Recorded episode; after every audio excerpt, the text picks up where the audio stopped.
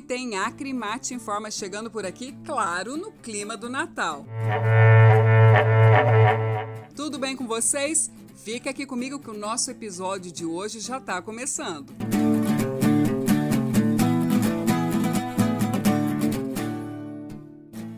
A Energisa estendeu até o dia 30 de dezembro o prazo para o recadastramento de produtores na tarifa rural da conta de energia elétrica. O programa é regulamentado pela ANEL, a Agência Nacional de Energia Elétrica, e oferece descontos de 12 a 67% no valor da conta de energia, dependendo aí da atividade rural realizada.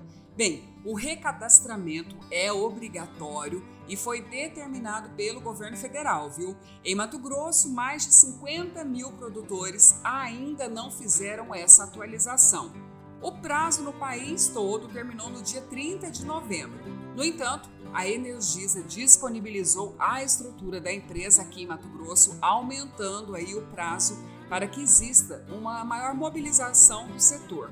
E para facilitar o processo, a empresa disponibiliza aos clientes a oportunidade de fazer o recadastramento sem sair de casa. E olha só que bacana, gente, não perde a oportunidade não. Você pode fazer isso por meio da Giza, que é a assistente virtual do WhatsApp no número. Anota aí: 659 9999 então, ó, 5 vezes o número 9 7974.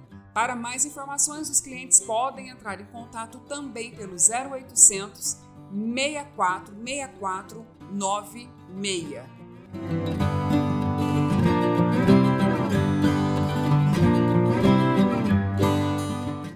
Valor bruto da produção agropecuária está projetado em 1,113 trilhão para 2021, o que pode ser considerado praticamente um valor consolidado pois a estabilidade dos preços e a safra desse ano está praticamente finalizada, viu? Com exceção de algumas lavouras de inverno, como informa o Ministério da Agricultura. Bem, e com os prognósticos do clima para 2022 indicando chuvas em momento adequado para o bom desenvolvimento das lavouras, o número estimado para o VBP em 2022 é de 1,164 trilhão de reais. Esse valor é 4,5% acima do obtido esse ano.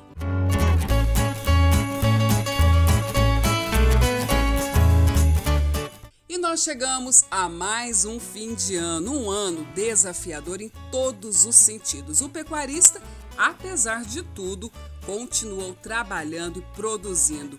E a Acrimate se orgulha muito, mas muito, de representar diretamente o pecuarista mato-grossense no Brasil e mundo afora. E desejamos que todos tenham um Feliz Natal ao lado de suas famílias. E